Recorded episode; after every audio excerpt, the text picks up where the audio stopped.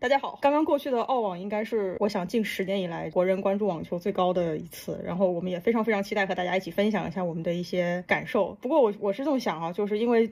最近一段时间关注这个节目的人比较多，所以我们久违的和大家就稍微打个招呼，好吧？嗯，大家好，我是王腿，他就是是上上次说那个迪米进决赛的人。好，下一位。呃，大家好，我我是非常不成功的预测了鲁内这个夺冠的笑飞。嗯，大家好，我是成功预测辛纳夺冠的伊森。好，那。我是正在享受萨巴伦卡这个卫冕澳网冠军的一凡。好，行，那我们就先说一下，照例说一下基本信息。这一次的澳网应该说是还是非常好看啊。男单的冠军是辛纳，打梅总比分是三六三六六四六四六三。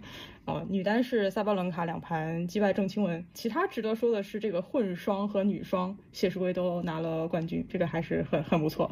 女双和梅尔滕斯，台湾之光。对对对，梅尔滕斯继二零二一年和这个萨巴伦卡拿过女双冠军之后，再次啊，然后男双。的话是有一位印度的，应该是四十三岁的一位选手，他应该是最年长的新晋世界第一。其他的话，我觉得有意思的一个可能是男子青少年的这个冠军，这次是一位日本选手。日本可能青少年包括他们的这个残疾人网球，其实表现的都非常的不错。除了这个郑钦文之外，张之臻这次男双是达到了 semi final，然后抢七十七比十输给了最终的冠军。这个比赛结束之后呢，张之臻是进了前五十。也是第一个进入这个排名的中国大陆的男球员，然后郑钦文是进入了第七名，然后完成了他去年的一个进入前十的目标。那我们就先来说一下决赛吧，因为我觉得很多的听众说最感兴趣，我们对于郑钦文跟萨布伦卡这场比赛是是怎么看的？其实我个人的看法是对这个。结果还是觉得比较就是比较梦幻的，可能也不会有太多人能够预测到郑钦文能进入决赛，甚至是进四强。然后，所以我觉得他其实能进决赛，对我来讲已经是一个很大的惊喜了。包括和萨巴，毕竟。就是实力也摆在那里，然后交手记录也摆在那里。其实我觉得是一个没什么悬念的比赛，然后所以也就没有对这个结果有过多的期待。你没有期待他赢，但是你有没有其他的期待呢？就是输的好看一点。考虑到也是第一次打他的大满贯决赛，难免会有紧张的成分。我觉得都是可以接受的。全片最精彩的地方，其实应该就是最后萨巴的那个发球胜赛局，然后稍微经历了一些小小的波折。我是觉得这个决赛郑钦文比我预料的要打的啊？是吗？对，首先他第一个发球局他保住了，而且保的还算比较轻松。其实这个其实是让我有点。呃，出乎意料的。我本来以为他会特别紧张，但是比赛的话，我觉得确实也紧张了。但是，呃，跟我想的特别紧张还是有区别的。然后他的一些，呃，发挥，我觉得和一些萨巴伦卡的相持球，能够看得出来，他是有想办法去顶，但是确实顶不住啊。那这个硬实力的问题，包括跟萨巴伦卡，我觉得打的还是少。如果说他跟萨巴伦卡有一个。呃，五到六次 head to head 的比赛的话，而不是其实他跟萨布伦卡也就去年美网打过一次嘛，八进四对吧？然后所以我觉得还是打的少，但是能够看得出来，我觉得他的少年心气啊，我觉得是挺高的。就是他输了决赛之后，别人问他采访，他还是说他觉得非常的遗憾和不甘心啊。那这个当中，我能够看得出来他。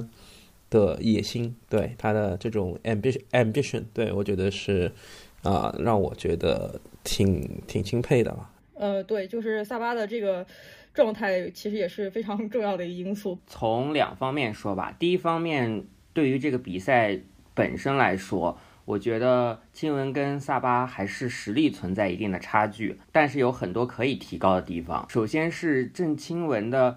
接发，尤其是接这个萨巴伦卡外脚发球的这一方面，失分比较多，所以呃，他一直在调整，但是还是我觉得没有特别特别能适应。第二个就是亲文存在一点开局慢热的这个问题，甚至是呃第二盘一上来的时候发球很强势，但是他有三个双误就送掉那一局，其实是很可惜的。还有一个比赛的一个可以提高的地方，就是一些比如说把握机会的能力。他自己也在赛后采访说，在第一盘的时候有一个四十比零领先萨巴的那个发球局，然后没有破掉，有点遗憾。但是也是有一些非常不错的地方。第一个是观察整个比赛啊，五拍以上的两个人的回合，郑钦文是挺占优势的，甚至能够经常得分儿。但是三拍以内的这种回合就输的比较多，这个可能是以后钦文再去做这个战术制定、策略执行可以注重的地方。第二个呢，我就想说钦文整个。包括澳网的这个表现吧，先跟腿是一样，咱们在这个录澳网预测的时候，我就说他进八强，我觉得就是符合我的预期。因为签表出来的时候，八强对阵的是佩古拉，四强对位的是莱巴金纳，半决赛对阵的是伊嘎，所以能够。能够到现在打到决赛，我是非常满意的。嗯，而且他今年的澳网 ace 的这个数目是第一的，是发了五十四记 ace。虽然说双误的这个数目也是第一的啊，但是就是说他的这个发球已经是很有威慑力了，但是还是可以继续提高。然后他的那制胜分的这个也是排前二。很有意思的一点就是。呃，我们刚刚说签表出来的时候，大概觉得他走到八强就不错了。但是呢，在第一周结束的时候，郑钦文就已经变成了上半区的。最大号的种子了，他做的特别好一点就是成为上半区的最大种子之后，所有人都觉得大种子应该要继续赢球了，所以这个压力是很大的。他顶住了这个压力，捍卫了上半区种子的这个荣誉啊，多次在三盘中赢球。虽然说就是也有球迷说进决赛之前没有碰到呃任何一位排名前五十的选手，首先这不是郑钦文的问题，是其他的高种子排名选手早早回家的。还有一个就是他半决赛对阵的那个卡斯那个选手，当他受伤之前，呃，也是排名前二十选手。他因为受伤之后，现在是资格赛选手。这样说完他这个本次澳网的表现之后，我还想提一提，就是我们大概是从去年频繁的提到新闻，其实我是从二零二二年他正式就是转入这个。呃，WTA 这个成人的赛场，他职业的第一年呢，就是世界排名大概从一百二十位冲到了三十位，所以呢，他是当年的这个最佳新人。然后去年咱们聊过，就是他是最佳进步球员，大满贯进了八强，年终排名进了前十五。那么在职业生涯的这个第三年的开头呢，就进了大满贯的决赛，世界排名这一周已经来到了世界第七。而且他上半年的保分压力不大，还有上涨的这些空间，所以我觉得真的是非常惊喜的。这个从过往的这个三个月的战绩来说吧，从去年辛辛那提以来，他只输过给伊嘎两次，输给过萨巴两次，输给过莱巴金纳一次和玛雅一次。从去年辛辛那提以来，没有输给过排名二十开外的选手，他的这个稳定性是很好的。还有一个我们没有说到，就是说这是。李娜在澳网夺冠十周年后，再次有中国选手进入决赛。如果十年前李娜夺冠的那一年，你告诉我十年后有一个中国的年轻的小姑娘可以进入这个澳网决赛，我估计在座的人都是难以想象的吧？这可以去听一下乔飞在鹰眼时间录的《女子网球十年》这个节目，就说我的对这个决赛的观感啊。小郑入场的时候就感觉非常的紧张，他在练球的时候的球质就不是特别好，有一个非常明显的征兆就是练球的时候是要练练几下高压的嘛，然后小郑的高压基本上都没有成功的送到萨巴的高压位，这非常正常了，这也是第一次进行大满贯决赛的一个常态。像伊森说这个。比如说他的整个澳网的 ace 的数量是五十多，我记得第二名萨巴是二十多还是三十出头，就是他其实有个很大幅度的领先。但是比如说像决赛的话，小郑的的拼的这个 ace 的发球位基本上都是外。但是在我的感觉里面，萨巴如果是打内角或者打追身的话，效果可能也会相当不错。后来就是萨巴有点学会接小郑的发球了。还有一个就是，如果你第一盘结束的时候然后去看这个数据。你会发现郑钦文的制胜分是多于萨巴的，小郑并没有因为他的制胜分多而赢下了第一盘。萨巴在我的感觉里打郑钦文的时候，并没有像他之前打高夫啊、尼西莫娃、克莱奇科娃一样，就是有非常强的制胜分，就是主要就是保证你的这个球的力度一定要到，并且要压底线。可能小郑确实在 handle 这种力量的时候，可能还是有一个技术上的一个差距。呃，然后第二盘开头的时候能看到，就是这场的跑动大家都不是很多。萨巴在第二场开头的时候跑了不到三百米吧，证明这个比赛他虽然说小郑五拍的来回赢的比较多，但是五拍的来回发生的次数不是很多。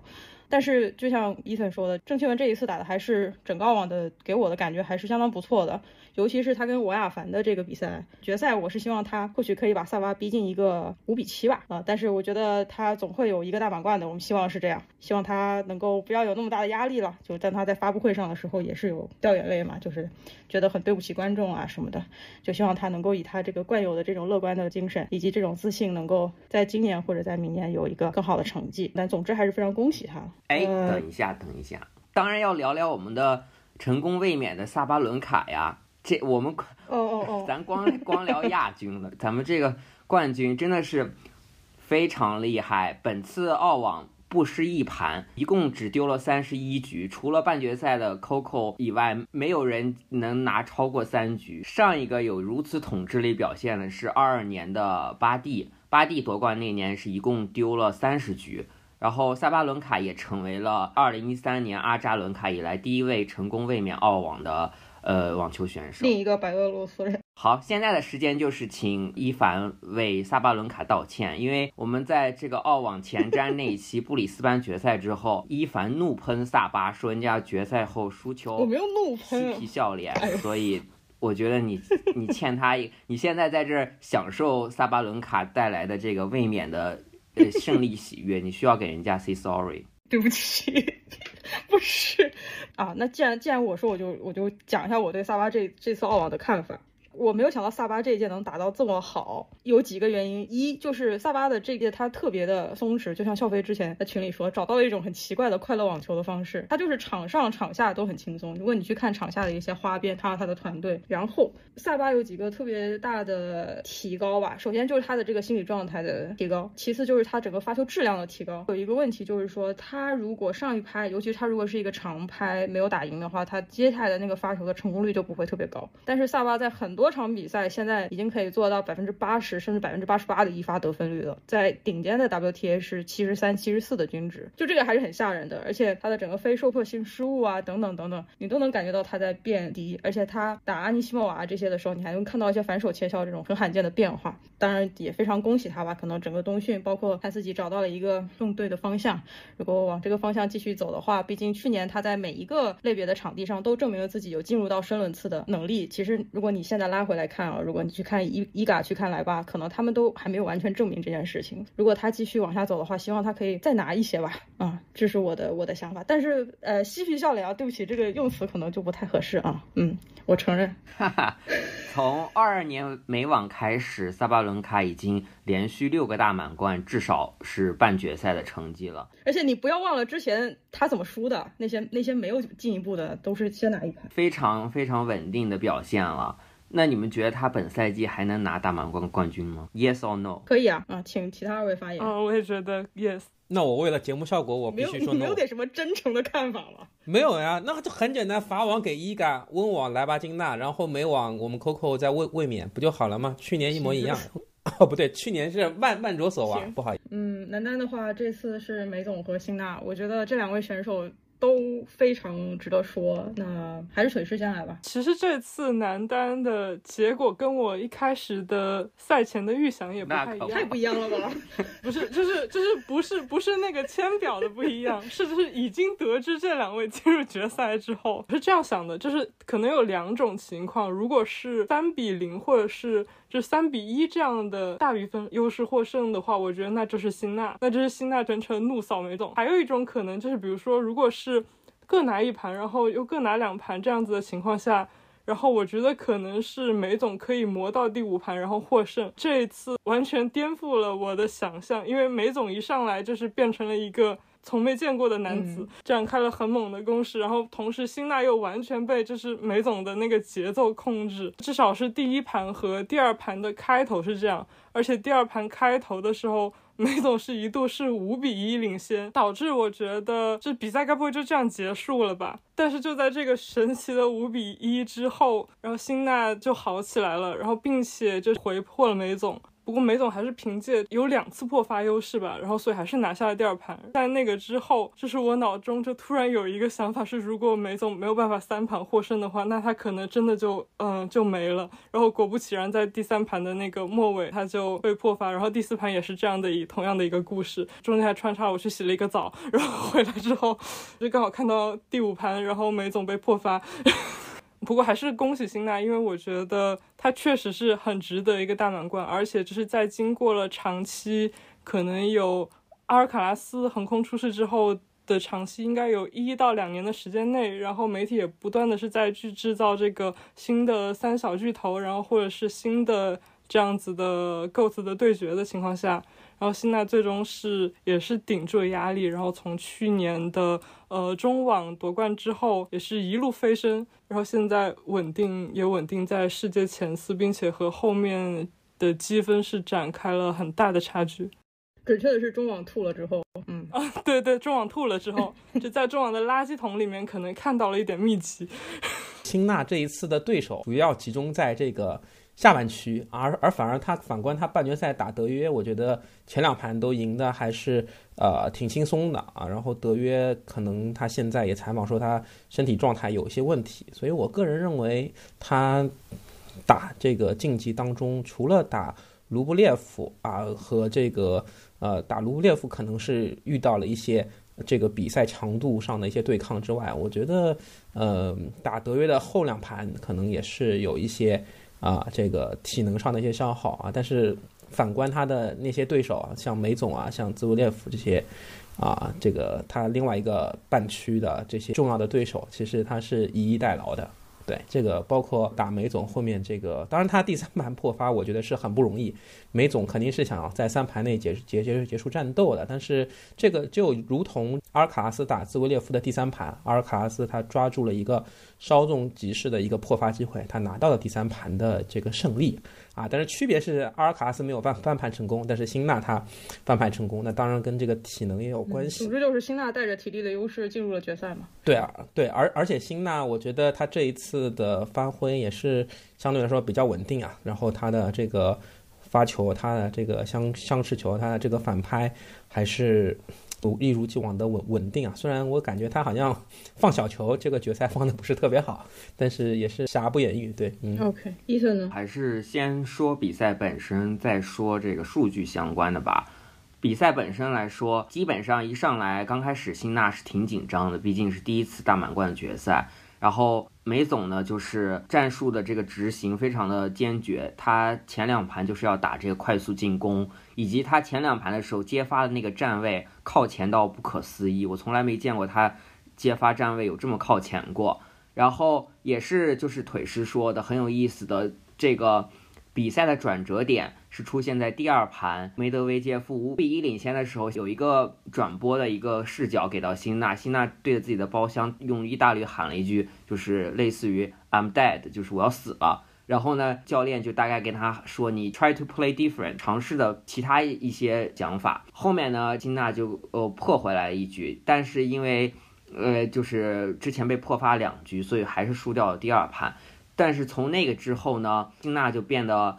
第一个是变得越来越冷静，第二是他的这个加强进攻的这个节奏越来越快了。嗯，反观梅总这边呢，呃，也就是从第三盘开始，我觉得他就是其实体力其实挺不支的了。然后呢，接发也也是越推越后，到这个第五盘决胜盘的时候，呃，梅总的这个接发的站位已经退到了那个罗达拉瓦尔球场墨墨尔本那个图层的那个后头了。但是对于梅总来说，其实是挺困难的，因为他在决赛之前打了三三个五盘，体力不支是一个很严重的一个现实的问题。因为大满贯是一个马拉松的比赛，它不是说是一个冲刺跑这样的。金娜这边呢，非常恭喜他，他的这个夺冠的含金量十足，因为他击败了五号种子卢布列夫、三号种子梅德韦杰夫和一号种子德约科维奇，成为了这个意大利四十七年以来的第一位大满贯的单打冠军。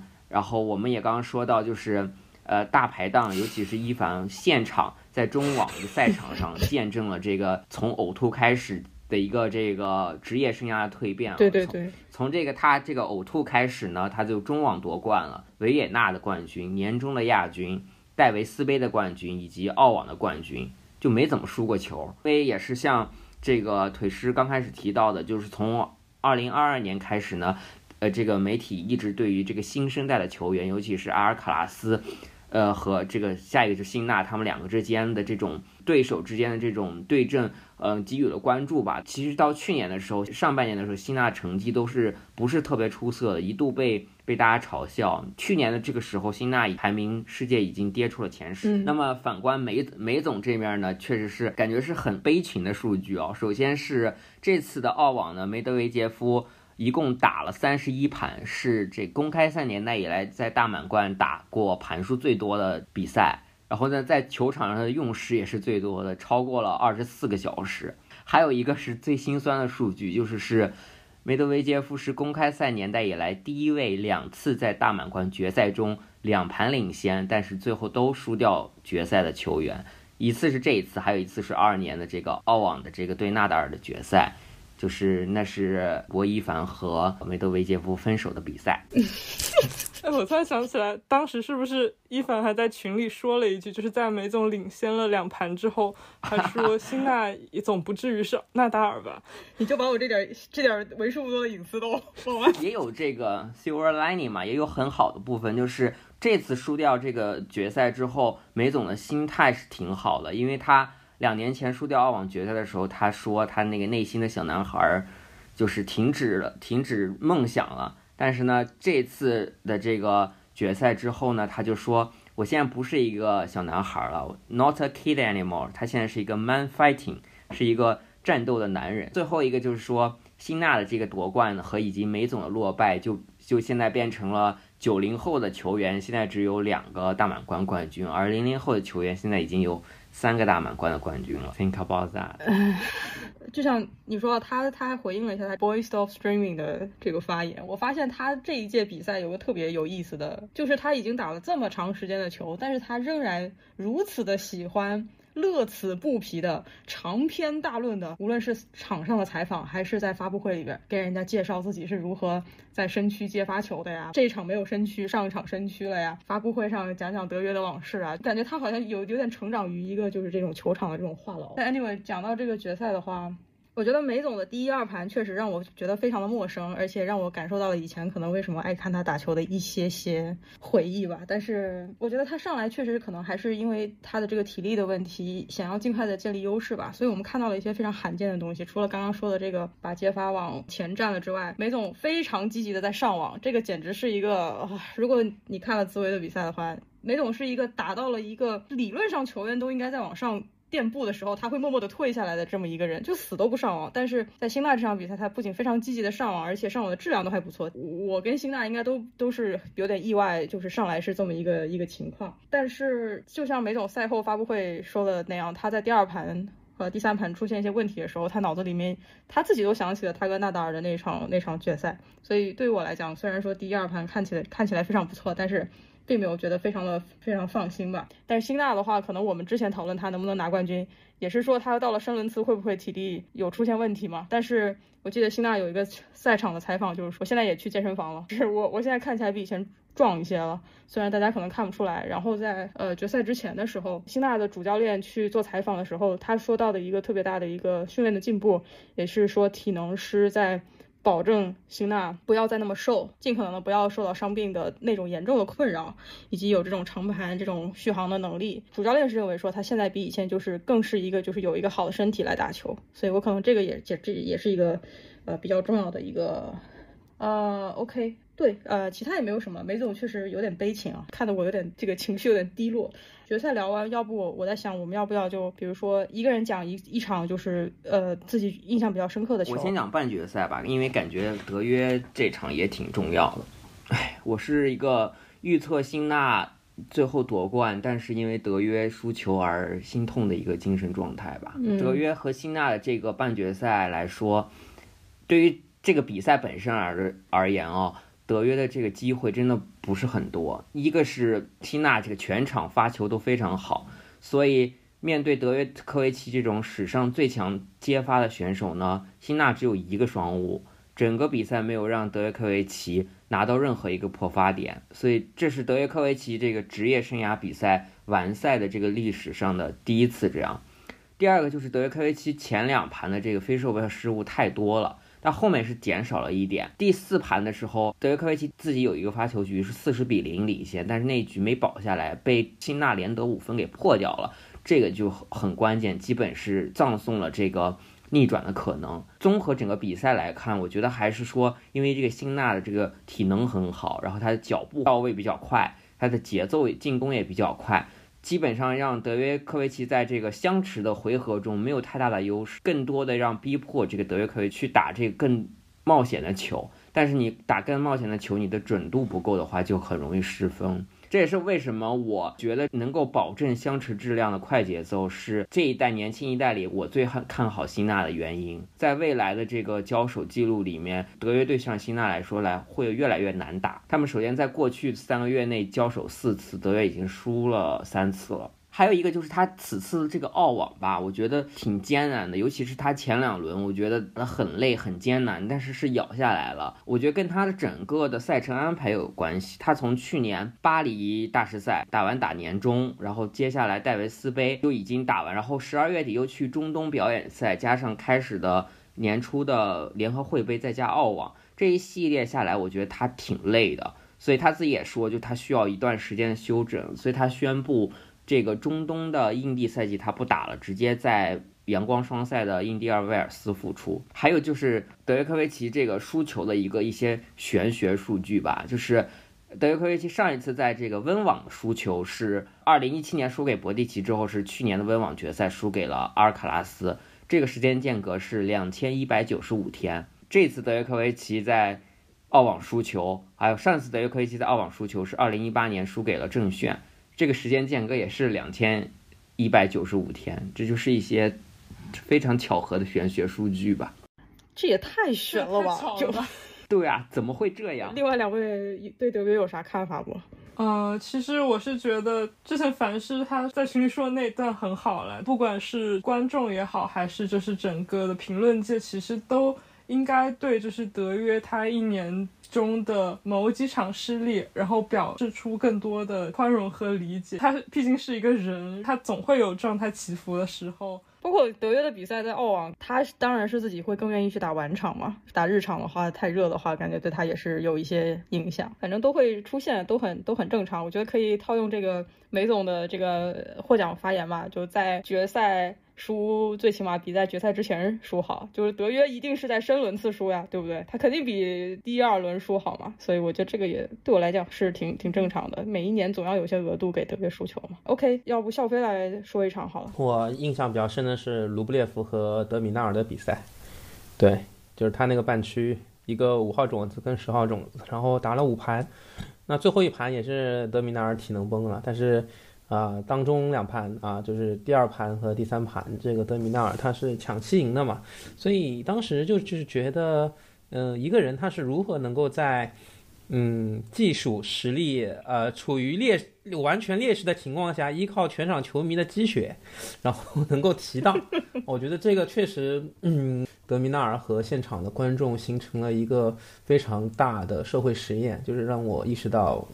哇，原来这个本土球员的 buff 原来有这么厚。对，这个 chemistry 太太强了。当然，我我没有说德米纳尔他他他他不好，他也有非常顽强的这种斗志。但是你是能够感觉到他的这种正手下分能力跟卢布列夫他正手下分能力是完全不可同日而语的。但是即使是这样，这场比赛也是被拖到了五盘啊，我觉得也是一个非常顽强的一个。呃，竞技体育用生命打球的一个案例，对，嗯，卢布确实是在用生命打球，有的时候。德米纳尔也是守进前前十嘛，对，对他来说，也是一个。很好的成绩。OK，那个腿腿是，你对卢布有什么要说的吗？有那种脑溢血时刻是有有卢布吗？脑溢血时刻其实不是不是那个比赛的，是他跟辛纳当时的那个抢七，然后 然后他就血压腾的一下就上来了。他的抢七也刚好是那个神奇的五比一领先。其实我。并不觉得他那个抢七输的很亏的原因，是因为抢七的一个五比一领先，最多也就两个迷你破发之后，他自己的发球局，然后保不住，马上这迷你破发的优势已经没了。再之后，金娜的体能刚好又上来，然后什么的都恢复好了之后，也没什么可说的，所以这其实还好。我是想帮德米纳说一句话，就是。嗯，他也没有就是莫名其妙的打到第五盘，是因为好像是在第四盘结束的时候的一个数据，他就已经跑了四千多米，然后整场比赛他跑了五千多米，然后当时对应的卢布好像只有三千多米，总之就是比他少跑了很很大一截，所以他其实也是。也是真的挺顽强的，不会是休伊特的这个啊二点二点零。但是我们伊森说过了，pu pusher 是没有出路的，opportunities pusher 也可能不多。对，但是高夫是例外。对，说到罗布列夫，我们应该提一下，他已经是第十次的八强了，再次卡八，这应该是就是也是一个记录了。对啊，哎，还有一个就是他进大满贯八强的次数比。梅总进八强的次数都多，真是让人不可思议。梅总是不是就是专注的蛇在法网了，蛇在红红土？老子不爱打八强，不用。现在红土也不错。行。我说一下这个莱巴金娜跟布林科娃这场吧，第三盘二十二比二十这个抢十什么玩意儿？就是我我从未见过如此拖泥带水的比赛。这个莱巴金娜的问题可能他打阿莱德这个可能有影响啊，或者如何如何啊，我是不知道他为什么他的那一场的非受迫性失误会如此的多。这个抢十呢，就是一开始的时候你进入到了一个什么十二。十二比十一，什么十四比十三，你就觉得说，哎，很刺激啊。然后慢慢你到那个十八比什么这种二十，你就觉得说，哎呀，快点快点。经常就是一个高质量的球，包括布林科娃去打，非常的有进攻性，而且非常的积极。在一些莱巴的赛点的时候，出现过这种大幅度的这个跑动，然后一个截击啊来挽救的这种非常精彩的比分。在这个比赛结束之前，莱巴的最后一盘拥有至少五五个赛点，对手有至少九个，就是大家就是在心理上啊、技术上啊都非常的磨蹭，但是。二十二比二十，好像也是一个时长的记录，还是一个什么？是公开赛年代以来抢时 tie break 最长的一次。对，不光是比分上最长的一次，也是时间最长一次吧，打了有半个小时，差不多。Unbelievable，反正这个比赛给我留下了。很深刻的印象，无论是布林科瓦的这个，因为他他其实我是可以理解了这个压力，他能够战胜莱巴金纳的这种这种刺激跟成就感，但整整体而言，这个比赛是一个感受非常丰富、非常复杂的一个比赛。我得同步补充一个，就是在昨天零次五百战的比赛当中，布林科娃是三比六、四比六输给了德国选手尼迈尔。行，那要要不腿师来介绍一下这个安德烈娃这一次的情况好了。嗯，好，然后就这次的话，我印象最深的比赛还有，嗯，也就是第三轮的时候，安德烈娃和帕里，就是一个法国选手的这个比赛。然后安德烈娃这一次的话，其实是他第一次，嗯，参加澳网的比赛。然后在去年他还是一个就是青少年的选手，第二名。对，然后所以他这一次的话，第二轮也是。呃，宋丹击败了贾巴尔，但是我是觉得确实是 ONS 的状态实在是太差了。然后贾巴尔说：“我听到了郭笑飞等人士的发言，我决定自己改变自己的命运。”ONS 可是肖飞预测的先行退出，结果第二轮就被安德烈娃给暴打了，真的可以说暴打。贾巴尔已经预测到了。哎呀，没没关系，这是跟鲁内殊途同归了。冠军、亚军无所谓，第二轮的 就什么？我还说加西亚有机会打赢大阪之美，是不是赢了？你们都说到底谁是瘦死的骆驼？对对对对对，对不对？OK OK OK OK，这个等会儿等会儿确实要道歉，对不对？对你先先说安德烈瓦先说。对，然后这是第三盘的时候，然后其实安德烈瓦这是一个这非常波折的比赛，然后第一盘应该是一个一比六。然后第二盘是一个六比一这样，然后第三盘的时候连着被两次破发，然后最后帕里是五比一领先的情况下，安德烈娃连赢了五盘，然后追到了六比五，然后在自己的发球胜赛又被破发，然后打了一个抢抢十，对，然后最后通过抢十获胜，是一个神奇的一比五。然后这一次在呢刚好也是安德烈娃的这个呃曾经的偶像穆雷和他的一个双向奔赴，因为就是穆雷也是很激情的在。那个推特为他开麦，全程关注商品，并且直指当场比赛的解说，然后唱衰安德烈瓦。B 五还是可能在那个更之前的时候，落后的时候就说，我不知道为什么他要对自己就是一个马上要输的比赛发这么大的火，就是对自己要求这么高。结果就在这之后，安德烈瓦就啪啪的打脸，然后逆转了这个事情。对于一个十六岁的选手来说，真的是一个非常强大的心理的承受能力。然后虽然他这一次也是止步止步第四轮啊，输给克雷西科娃。克雷西科娃，你们是不是也应该跟他道一道歉？不是，我觉得我们是不是就是看一下他后续的表现呢？那这样的话，是不是 FAA 也要道歉？你要到吗？不要侮辱蒂姆啦！菲菲他首轮打成那个样子，然后他有他有什么资格道歉？不是他有什么资格接受我的道歉？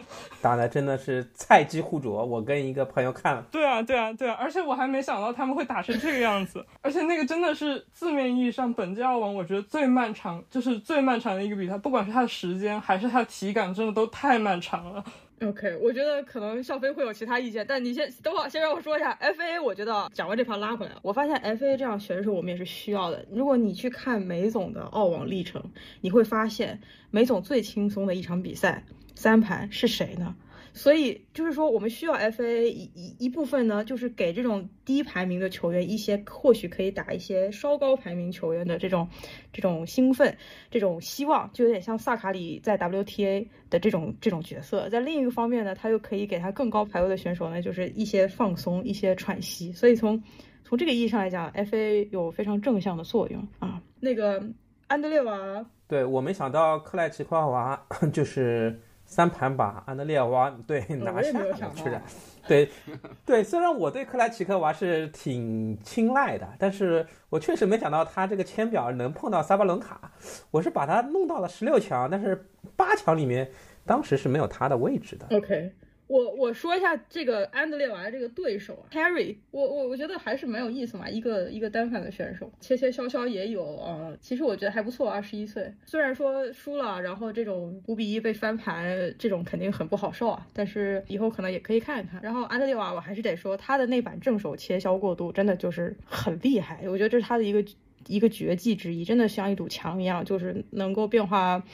球速、角度，然后整个让他的防防守范围变得特别大，就就就很厉害，仍然在感叹这个事情。嗯，我加一嘴啊，那拉杜卡努他的这个正手切削为什么切不出这个效果，请？回答。就是感觉他 艾玛要给我单开一盘，等一会儿再。OK，行行行行，啊、我知道那个比较漫长比赛是不是有高夫？哦，对，高夫和那个科斯丘克的那个呃 quarter final 简直是最难看的比赛之一。Winning Ugly 的那个教科书版本比赛，看到一个网友解说，看这个比赛第一次有一种感觉，就说网球比赛能不能让两个人都淘汰？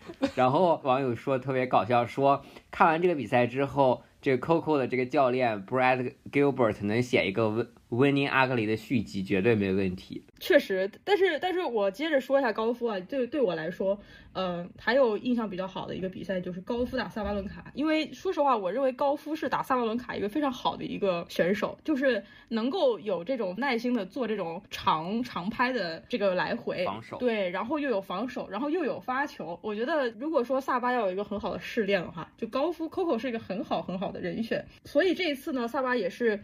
呃，第一盘应该是由抢七，这也是 Coco 在一场比赛中从萨巴纳拿到最多局的一个选手。其实 Coco 我觉得呃是打得不错的，他在发布会上呢，甚至觉得这场打得比他没往决赛打得还好，但这个我就不太了解他自己怎么 assess 这个事情了。但是我是觉得 Coco 上来发球是不是特别好了？就刚开始的时候双误呃比较多，然后我觉得有个很明显就是他的二发好像没有什么特别的想法，就是当你如果去看他的发球落点的时候，你会发现他没有什么模式。但是跟萨巴打球，二发是个特别关键的东西。如果你是发球给萨巴的话，你的二发质量一旦不好，会被萨巴拍死那个压力是很明显的。不过有意思就是说，休赛期的时候，Coco 是在跟罗迪克合作发球嘛，看他的这个一发好的一发的球速，这个一百九就还是一个很稳定的水平，还是很厉害的。考虑到他未来的这个进步的这个时间跟空间还是很大的，所以我是觉得萨巴跟 Coco 以后的这个比赛还是很值得关注的，在我看来是这样。嗯，我也要夸一句 Coco，我觉得他表现挺稳定的，然后美网夺冠之后也没有什么所谓的大满贯的这个首冠的综合症，这下一个澳网呢也是打到了四强，我觉得发挥挺稳定，挺挺好的。那顺便我们就接着再说，就是给加西亚道歉，你们怎么看？你们看了这场吗？我看了，看了我看了这场，因为这场是第一轮的一个焦点战嘛，我们的应该是我和腿师都预测的是大阪赢吧。而且我还把大阪放在了我签表里的四强。凭发挥而言，加西亚确实是呃发挥的很好的，整整个的这个接发给了呃 Naomi 很大的压力，所以我觉得 Naomi 还是这个状态还是没有调回来，就是他有这个呃，他这个进攻的这一把还在，但是他有点急躁，老想三拍之内就结束比赛，呃，少了一些之前的这种在相持中寻找机会的能力，所以这个我觉得他还是要在后续的这个付出中，还是要慢慢慢慢来的。伊森说的挺好，然后就是大阪直美，我觉得他是，呃，天赋啊、技术都是在，但是好像比赛心态这块还是需要。呃，这个找回来啊，特别是第二盘的抢七，就能看得出来，他确实会比加西亚显得更浮躁一些。也就是伊森前面说的，想在三拍之内解决回合，这个心态我觉得是啊，对一个打大满贯的人来说是不该有的吧，对吧？因为而且你是又是刚刚这个这个家庭中回到这个职业网坛，你你得做好这个这 这方面的准备吧，对。我想问一下，因为我就是对这场比赛之后加西亚的表现完全没有印象了，然后所以，我所以想问一下加西亚，他是我来说，我来说，我来说，加西亚之后这个表现就是为什么我拒绝道歉的原因。他第二轮打那个 Fresh，那个比分我不知道啊，但是人输了，好不好？然后你看一下，我我就告诉你啊，对，输了这场比赛，加西亚的 Winners 四十三个。Fresh win 了十八个，然后呢？为什么还输了？你你想想你就知道为什么还输了，对不对？就是因为这个加西亚同志又又这个非受迫根本挡不住呀，在这种。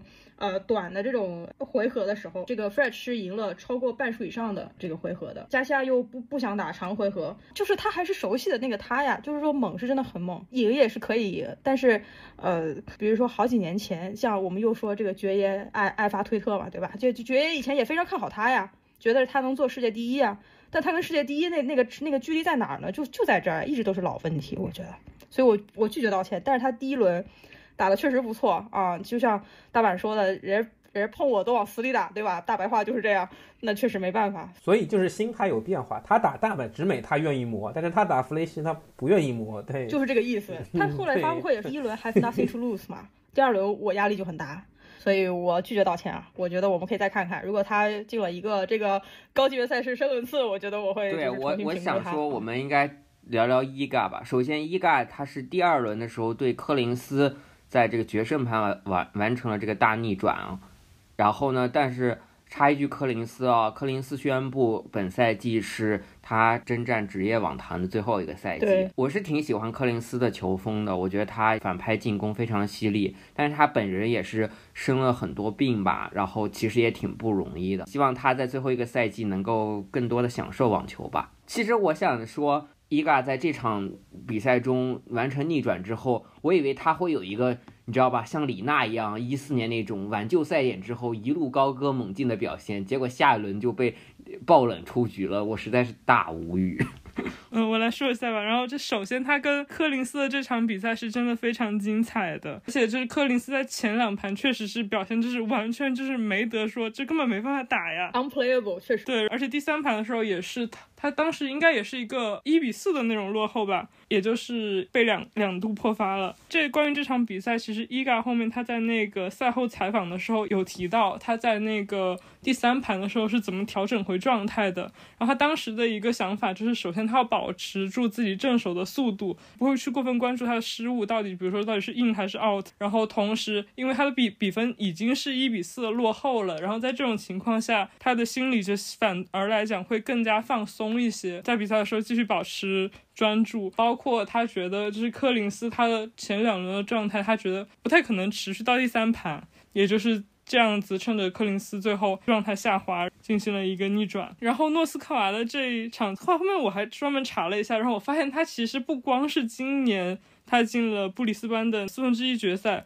他去年还进了阿德莱德的决赛，嗯，对，然后就是在那个澳网前的时候，然后当时也是赢了 ONS，，然后阿扎和卡萨，然后所以是非常有含金量的一个晋级之路，而且当时是澳网前的时候，一度是就是各种专家预测会觉得他会是当年的一个。呃，可能会爆冷的人选是一个星星这样，但是结果因为他当时的排名还比较低，然后要参加网资格赛，又是因为前一周刚进决赛，热身过头，就在资格赛的时候输球了。后面他这一年好像也是有伤，他去年打的比赛很少，直到今年的那个。往复出，然后所以其实对他来讲是一个呃有准备的一个新的赛季。他在当时的那个和伊嘎比赛里面，他也就是保持他的进攻性，然后他当时的发球，包括接发和正手的表现也都比伊嘎要好。伊嘎确实是在澳网中间，我是一直觉得他。在前几轮的时候，发球和正手都有一点，就是都有一点纠结，所以我觉得赢球是在情理之中的。但是我没有看诺斯科娃和雅思的下一场比赛，怎么就就这样就输走了？但是雅思他打诺斯科娃的状态远比打郑钦文的状态要好。这场比赛我是看了一会儿，对我是觉得雅雅思他的打诺斯科娃的发球，他的一些相持球，他的这个。正反手，那那是要比这些打这新闻的时候厉害多了。对我插一句话，你知道你们知道雅思有一个乐队吗？他还出过单曲呢。啊，我不知道。不要以为只有我们卢布搞搞 band。我我还知道那个笑飞最爱的沙波出了 rap。My God！现在已经不爱了，分手了，分手了。现在不爱了。哦，还有还有还有，西西也出了一个专辑。哦，你你爱的都差不多啊，都款都差不多。没有没有没有没有没有，不爱了不爱了。现在我爱的人就非常的淳朴踏实，对吧？普利米兹克、门西克啊，对，腿腿腿是给我指路，对吧？这种捷克少年，零五年对吧？现在开始要从小的开始，零四年的菲斯啊，对之类的啊，米克尔森呐，这种以未来都是商业的大敌。OK，我再我再提一个我觉得有有意思，那个曼曼曼纳里诺打肖希尔顿。啊，就是这场比赛，我觉得就是，我觉得曼纳里诺在那场比赛打出了一种小区网球高手的感觉。呃，曼纳里诺也是三十三十五岁了，在我这里啊，就我不戴眼镜，他跟齐达内长得有点像，然后每次我看他都有点有点有点跳戏。但是我我觉得特别搞笑的一个点啊，就是他这个人也说不接赞助什么的，然后大家就说他这个穿的跟小区大爷一样啊，什么就特别松散啊什么的。然后终于有个人在留言区说啊，可是他穿的是 Lululemon，就我也不知道这个广告是正向还是不正向，就是这个我要纠正一下，他打德约的比赛，他的这个袖子上面别了广告了，对对对对，迅速迅速找到他了，可能最终还是钱没有给够啊。OK。嗯，还有还有啥比赛吗？说说紫薇吧，这个首先是半决赛，兹维列夫对梅总，这个比赛可真是，呃，兹维列夫呢半决赛呢先是领先了梅总两盘，然后再次被翻盘，这完全是体现了兹维列夫本人的比赛职业生涯的比赛气质，就是叫关键时候就手软。我强烈建议大家去看一看这场比赛的第三盘的抢七，四比四发了一个双误，然后四比五，就是兹维列夫是五比四领先，兹维列夫现在有两个发球分，结果呢五比五的时候呢，先是这个梅总的一个正手的制胜分破掉了兹维的一个发球分，就变成五比五平了。好，五比五平的时候呢，这时候兹维列夫发球，结果梅总呢一个切削的一个接发。这个应该大家都看到了，真的是神来之笔。之后呢，就破了这个发球分，就变成了梅总六比五领先了。结果梅总一记 ace 结束了这一盘，扳回了这一盘。在那以后呢？紫薇就是越打越手软，越是关键的时刻越不敢出击，输掉了这个比赛。还有这个就是他 quarter final 赢这个阿卡的，呃，首先有一个乐子就是，呃，打完阿卡之后，然后现场采访的时候，他还拉踩了美网的观众，他说他很喜欢澳大利亚，因为 Australian ten 呃这个 audience has real tennis knowledge。我当时看到这个时候，我整个都笑翻了。他就觉得他可能他觉得美网的这些观众太吵了，然后他还专门提了一下。不像美网那样。说回对他，他他对阿卡的比赛，你觉得这个阿卡这次到底他是整个输在哪里？是因为费雷罗没来，还是说他的技战术打法慢慢的在被对手研究的更透彻？因为他从去年的辛辛那提以来到现在没有打进过任何一项赛事的决赛，职业生涯也从来没有就是让二追三过。觉得他可能。处在一个小小的一不能叫瓶颈吧，可能叫平台期吧。同意你啊，说的这个阿卡的，但费雷罗对他的影响我没办法评价。梅总和紫薇这场比赛应该是他们打了十几场以来第一次在大满贯当中碰面。对，是的，对，然后我说梅总看梅总打球对我的健康很不好嘛，这个确实是这样的。就一开始的时候呢，紫薇的发球真的是特别的强，就他的保发非常的容易，然后梅总呢就不仅出现了一些双误，而且打的还是非常被动，所以当时就感觉梅总打不出任何制胜分，加上他就是打的还是比较保守的。从后面的这个采访来看呢，梅总说他呢第三盘觉得不行，一定要就是要。play differently 嘛，也是，他就觉得说要打得更有攻击性，打得更主动一点。但是紫薇说，他说他的体能在第二盘就出现了问题，呃，所以我就很好奇具体是什么问题。因为按照体能出问题的话，梅总显然更有理由说这个问题。整个五盘来讲的话，梅总还是非常稳定的，我不得不说，哪怕前面被压着打，后面变得更积极，但是他的这个就是顶点跟低点，我认为幅度。并不是特别大，也后面之后也控制了很多无谓的失误，在一些关键分上面也是展现出了这个大满贯冠军的一些基本素质。但我其实我我为阿尔卡拉斯说一句话，就是前两盘呢，兹维列夫的发球，一个八十九的一发进球率，一个百分之九十的发一发进球率，很好，你是很难打呀。这换任何一个人，这世界上任何一个人，你都打不过这样子，就很难破发。不过阿卡前前几盘，我觉得他的非受控失误也也不少，也不少，确实不少。但是就是在意料之外嘛，对吧？就是他他发球猛归他发球猛，那你自己保发就行了。他的这个失误多，他没办法保发嘛，所以这个比赛就陷入了不利的这这个局势当中。然后第三盘，我觉得阿尔卡拉斯也是真的是找到了那么一点空间，所以我觉得兹维列夫他说的这个体能问题，如果他。三盘拿下阿尔卡拉斯，可能他恢复的就会好一点。那么面对梅总的时候，可能也就不存在他所说的这个恢复啊、体能上面出现的一些问题。对，嗯，其实都是一环扣一环的嘛。那梅总如果没有打这个自威，这个花了五盘时间，可能他打辛纳也不会出现第三盘啊、第二盘后面就有一些体能上的一些情况。嗯对，嗯。还有啥比赛不？哦，说一下艾玛吧。赛前一凡，你问我说，你觉得艾玛能走多远？我说她过第一轮，然后第二轮、第三轮的话，大概就是这样，我就觉得很开心了。你看，果真就是这样。嗯，就是第一轮他是赢了这个呃罗杰斯，第二轮的这个比赛呢是对王雅凡。这个比赛其实挺有观赏性的，因为两个人的这个进攻和防守回合都打得很不错。总的来说，我是挺满意艾玛这次的表现吧，算是符合我的预期吧。就是她恢复的要比她二二年的状态要好，包括球路的这个进攻性上，她的这个线路选择上又比二二年要犀利很多。我觉得她还是继续朝这个方向去提高，我是觉得还是不错的。至少他今年的这个状态以及他的这个战术的执行，让我能够看到一些希望和未来。这样，嗯，再说一下。这个王亚凡，王亚凡他第一轮是大逆转了这个科斯蒂亚，然后呢，他第三轮呢输给了郑钦文。他和郑钦文这场比赛，我觉得比赛质量很高，就是大家看一下这个剪辑啊。嗯。呃，王亚凡现在复出以来，大概是排名是在六七十左右。我觉得他就是以他的这种状态啊，冲一冲前三十是问题不大的。觉得他现在心态也也特别好，不，尤其是他。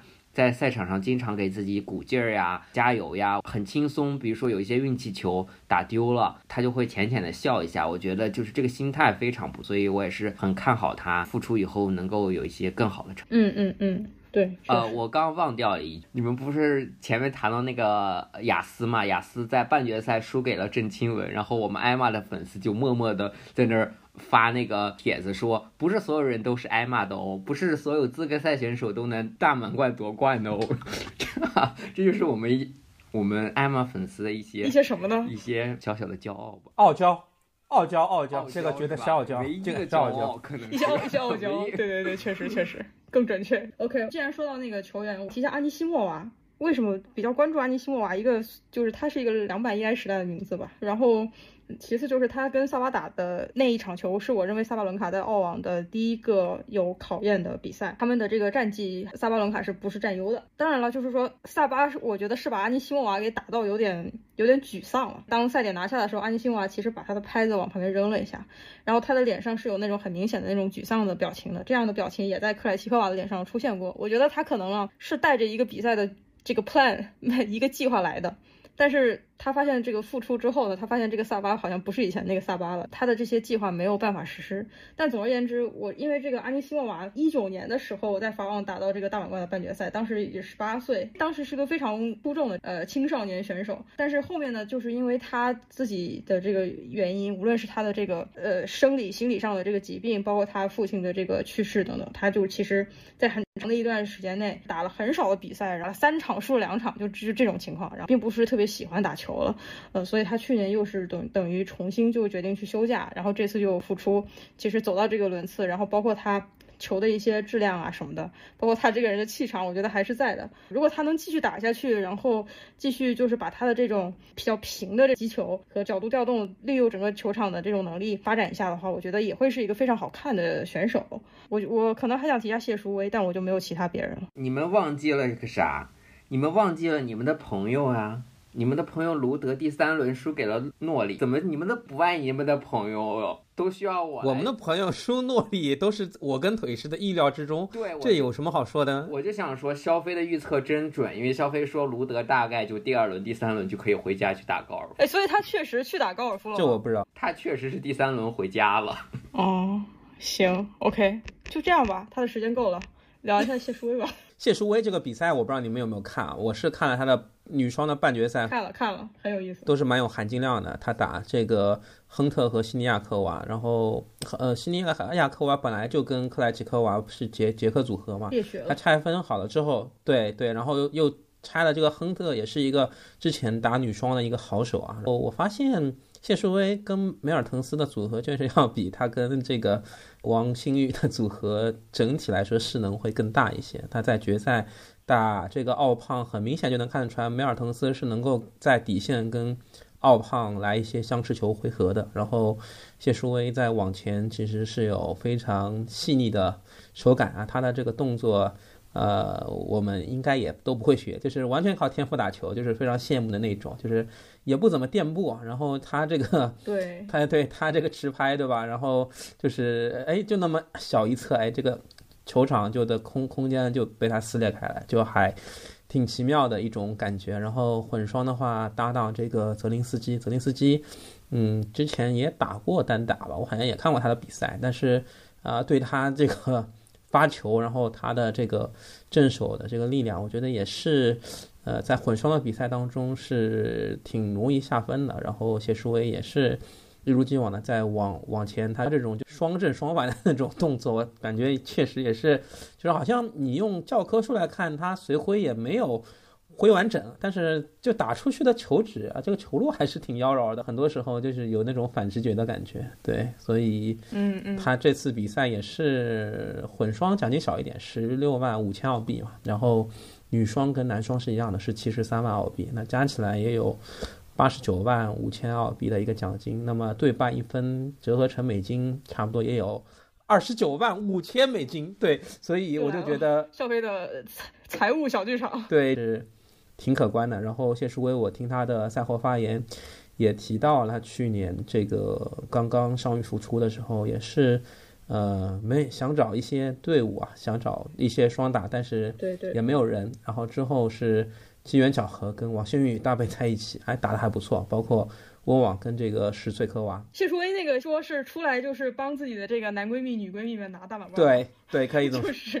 就是，就他他真的是一个很神奇的人，而且你看他的那个采访，你会觉得他就是一个很有很有魅力的人。对，就无论说，包括他打球也是像你说的不垫步啊，包括如果你去看他的比赛，你会发现他的这个底线吧。首先，奥胖这样抽他也就还好，然后人家就问嘛，说你怎么去抵抗奥胖这样抽？谢淑薇说，我也打混双，你知道，意思就是说这个男的抽球我也就是 not a big deal。然后他的这个底线的回球往前还不容易抢到，哎，就是这中间有很多那种细节又很微妙的，而且是靠经验的一些东西，特特别特别有意思。对，然后他赛后发发发发布会也挺有意思的，然后说如果梅尔滕斯继续邀请他打女双的话呢？如果是一千赛，他有百分之五十的概率说 yes；如果是大满贯，他肯定来，对吧？所以他未来的主要的职业的规划应该也都是在双打上。然后他也说了，今年的澳网资格赛，他第一轮虽然出局了，当然我相信他也不是很看重这个。他提到他有一些排名保护的机制，可能之后还会参加一些。单打的比赛，但是那个也不是很重要，因为他现在也没怎么练体能了，他之前也非常坦诚，而且他也说了，他确实不是一般人，对吧？他们有一个非常特别的 curse 啊，就是啊、台湾地区的运动员跟他们那边的呃行政最高我就知道这个 要来这段。握握手之后都不容易拿冠军，但是呢，谢淑薇她可以。听这个采访，我觉得这个也是挺有意思的一个点。呃，他伤愈复出之后，其实是挺可怕的吧？他除了这个美网啊跟王欣玉的这个搭档不太成功之外啊，她这个四次的大满贯拿了三个女双冠军啊，这个到了第一个混双冠军，对吧？总之，大家是可以去看看他的比赛，真的还是很有意思。而且他他在那个赛后有一个话，我觉得就是给大家一些启发，就是说，就是也是人家就问他说这个奥胖的这个球的质量问题，他说我不是很 care 跟就是在底线拉的这个强度，他他在乎的就是说我能不能让我的 partner move，就是移动到我想让他到的地方，然后 makes me feel comfortable。这个是一个这、是一个很很很厉害的一个观念啊，就是他怎么来怎么来协调这个比赛，就是跟单打是完全不一样的。总之非常恭喜他，这个谢淑薇等于是把两个冠军收入囊中啊，而且观赏性又是非常好的比赛。是，然后我我觉得有些他讲的一个道理就是非常的这个大道至简，就是问他跟泽林斯基的比赛嘛，他就说我做好了我的本分工作，然后泽林斯基做好他的本分工作，我们就拿到了冠军。这个要超送胡尔卡奇，超送波兰队，超送波兰队，超送希腊队对对对啊，超送超送弗吉纳等一系列球员啊。这个蛮过分的，对，所以这个就那真的就是大道至简，就是干好自己的本分工作，你就拿到了最终的冠军。OK，好，还有其他的球员或者比赛要聊吗？呃，我其实是机缘巧合，我看了这一次青少年就是青少年女双的决赛，然后这个巧合呢，其实是。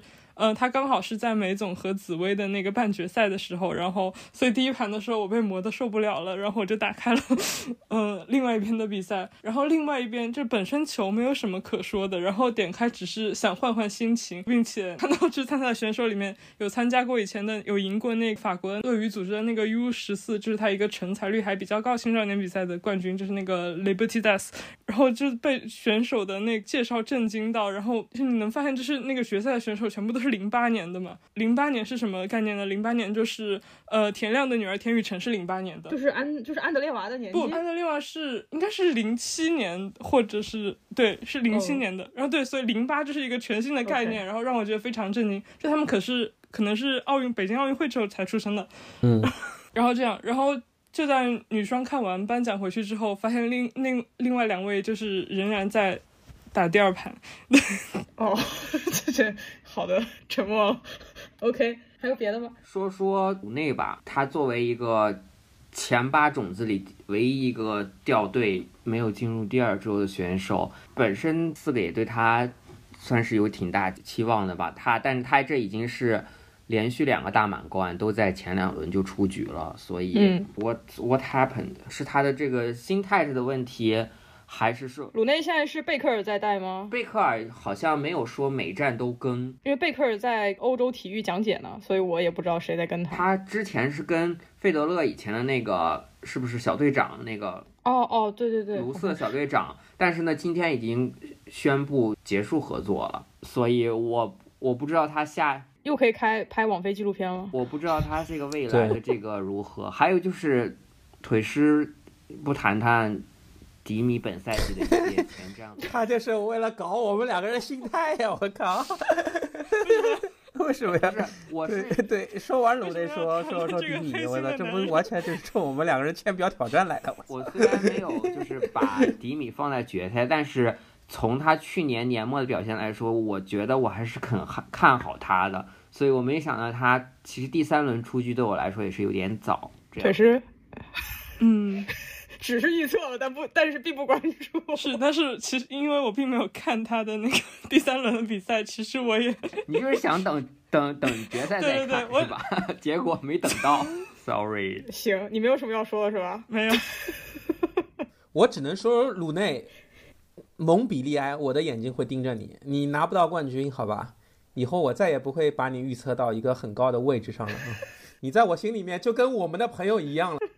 但是打败了鲁内的那个卡佐，他也会参加蒙彼利埃，而且是颁发了外卡，而且他好像就是蒙彼利埃出生的本地人。你想想法国球迷，我的个天，我都无法想象了。那就更值得期待了。哎，还有一个。还有一个人我们很关键，我们忘了，我们没有谈商俊成呀。嗯，是的，第一个闯入澳网第三轮的中国大陆的球员。嗯，然后是这个焦飞预测的吧？他预测这个纳加尔干掉了那个布布利克，还挺准。本届最成功的预测。对，这是我预测的。然后这个商俊成在赢了这个纳加尔，进了第三轮。嗯，对。然后碰阿卡，然后就没有然后，就贵了。对，但是 我觉得商俊成在这这一届澳网还是看很多的评论的时候，这个 Jerry 商会和这个就是更年轻的一代并列在一块儿，就也也获得了一一些关注和一些认可吧。这个也也很重要。我觉得他的问题跟以前辛纳是有点像的，就是嗯，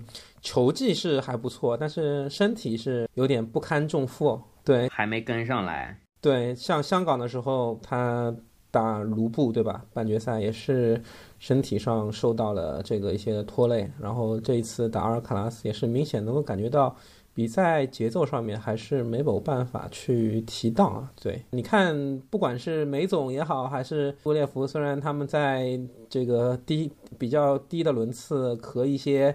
啊，低排位的选手打得有来有回，但是等到了关键时候，他们身体的强度，包括技术也能够上升到跟这个他们对他们这种更顶尖级别对手的这个相同的一个 level。但是商俊成可能这个头脑跟技术是达到了，但是身体的这个强度就没有达到。对，嗯嗯，OK，还有别的吗？张志臻，张志臻，对，张志臻还没说。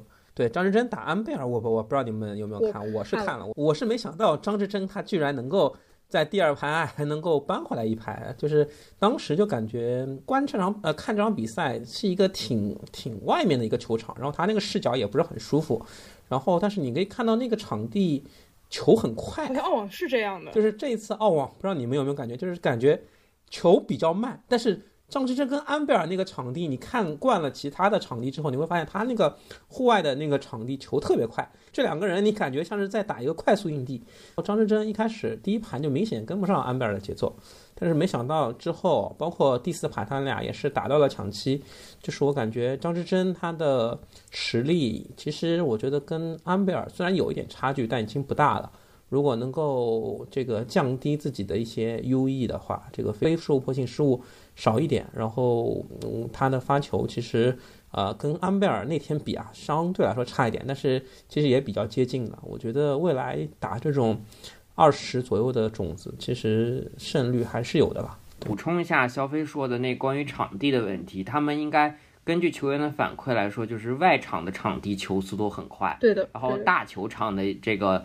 球速反而稍微慢一点，这样刚好在讲这个球速什么的，那我们过渡到我们来说一些场外的事。我知道这个伊森应该是有这个收视率的、上座率的这些东西，要不给大家介绍一下？应该是个很好的成绩，对吧？今年这个澳网呢，呃，第一次就是墨尔本公园迎来了超过一百万的现场观众来进到这个现场观赛，然后在全球呢也是超过了这个两亿的收视的人次，这都是新纪录，日益增长的这种商业收益，也就是。从侧面证明了为什么网球是世界范围内排名前几的这种个人运动。对，然后包括郑钦文的这个比赛，应该也是国内有很好的收视。我就顺着观众这个说嘛，这次澳网有一个比较重要的变化，就是每局的间隙，观众都是可以进场看球的。我不知道你们对这个变化有什么想法呀？非常讨厌，我觉得球员也很讨厌。我记得好像是弗里茨还是谁，就是说。非常不喜欢这种做法，局间其实就够了，每一局之间都可以的话，很影响球员的发球的。也确实出现了很多这个球员在等观众的情况。就如果大家去看过网球比赛，就知道这种观众进场的时间呐、找位子呀、找了多久啊，这都经常是会有一些矛盾的。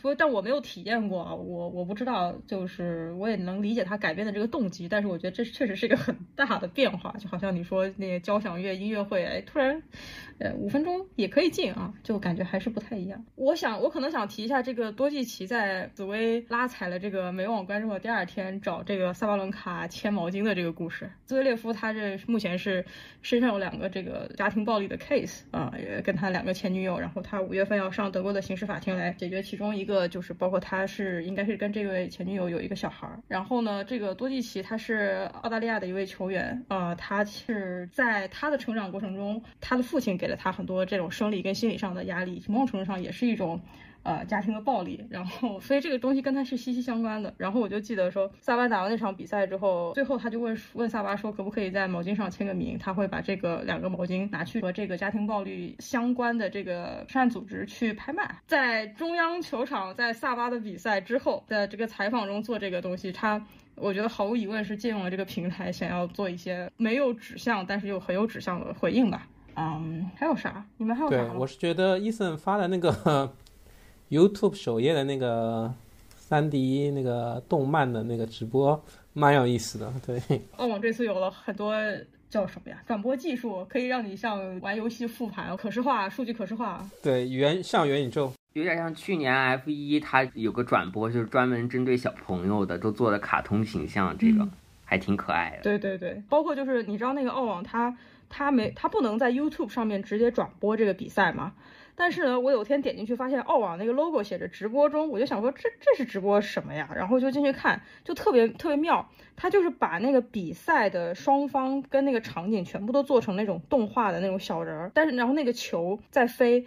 然后其实也是也是真实的那个情况下的球路跟那个比分。你要是说，比如说我在洗个碗，然后我也想就是了解一下啊，但我又没买，我就开在那儿看，我觉得也也是一个相当不错的选择。就是这种每一年啊两亿多的这些受众，也不是说白白等来的。这个体育也做了很多的争取，每一年都能看到一些新的试的东西，我觉得这个也是很有意思。包括像澳网的这个。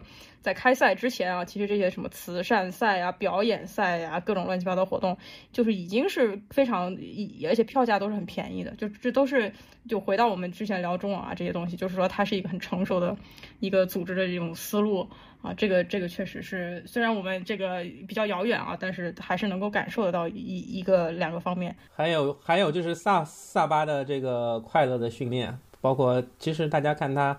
热身的时候，就是上场比赛之前，他在热身当中就有一些桥段，包括在这个 Threads 上面有也有这个呃也有这个 cut，就是他比方说有一个镜头，就是他的教练头上是呃顶着一个什么东西，然后萨巴就要迈开他的大长腿。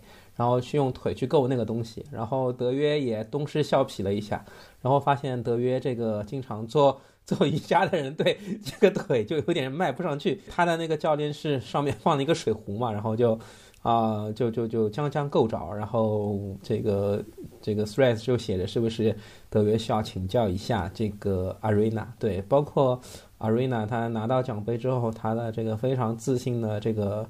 步伐，这个拿着奖杯的步伐，我觉得也是一个很亮丽的这个风景线啊。包括辛纳他的一些训练方式啊，就是他在腿部这边的一些平衡感的训练，他的脚腕的一些扭动，包括呃他的这个就是在有限空间内啊，他的这个移动的一些训练，我觉得也是挺开眼界的吧，就是。啊，原来他是这么训练的，难怪他在这种高强度的回合当中能够保持很好的平衡感去做这样的反手击球。对，哦，那说到球员，我再稍微提一下这个印度网球啊，就除了这个笑飞这次非常在之前的节目非常成功且细致的剖析了为什么这个资格赛选手这叫什么奈吉尔，奈吉尔，但是但是被你剪掉了，我说对对被我剪掉了，我实在是不好意思，我说他赢了穆尔坎，这个 对以前德约。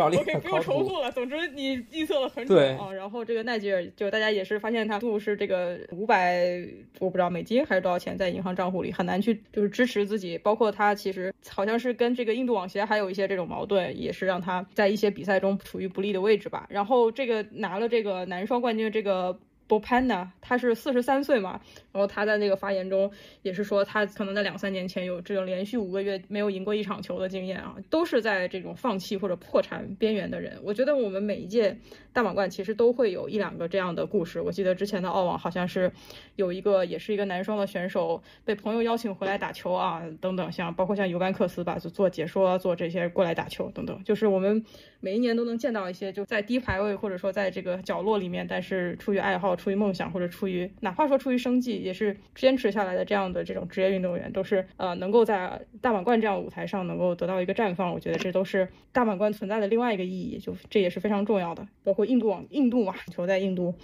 肯定是不如板球这种这种运动的，所以有这样的一些啊球员啊，时不时的能够在另外一个人口大国让大家想起这个运动，也是也是一个很好的事情。其他还有其他吗？我们这次录了非常久，还有一个就是我想说到最后的时候，就是综合这次澳网的比赛质量、赛场氛围和观赛体验，每个人给澳网打个分儿吧，满分十分。八吧，要要解释一下这个分数的原因吗？不用解释了，我觉得够长了。OK，那下一位九分。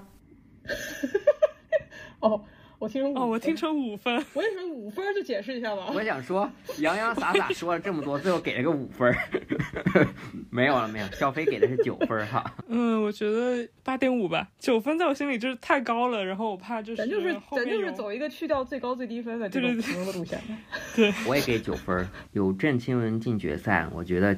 起评分就是九分。前面说了综合这这这这，然后评分标准郑钦文进决赛，你你觉得你这个没关系，这就叫畅想澳网光明论。走了，好吧，那我们我们今天就录到这儿。我们真的是就在深夜给大家录节目，然后这个也是春节之前绝对的是最后一期节目了。春节之后再和各位见面，然后也感谢各位主播，因为听众不知道这个节目做出来我是如何受到各位主播的反向鞭策，呃，这个很重要。然后也感谢大家收听，那我们 就。年后，年后看如果有任何由头的话，我们就再聚在一起聊吧。那就年后再见。Love you guys, bye。那就拜拜拜拜。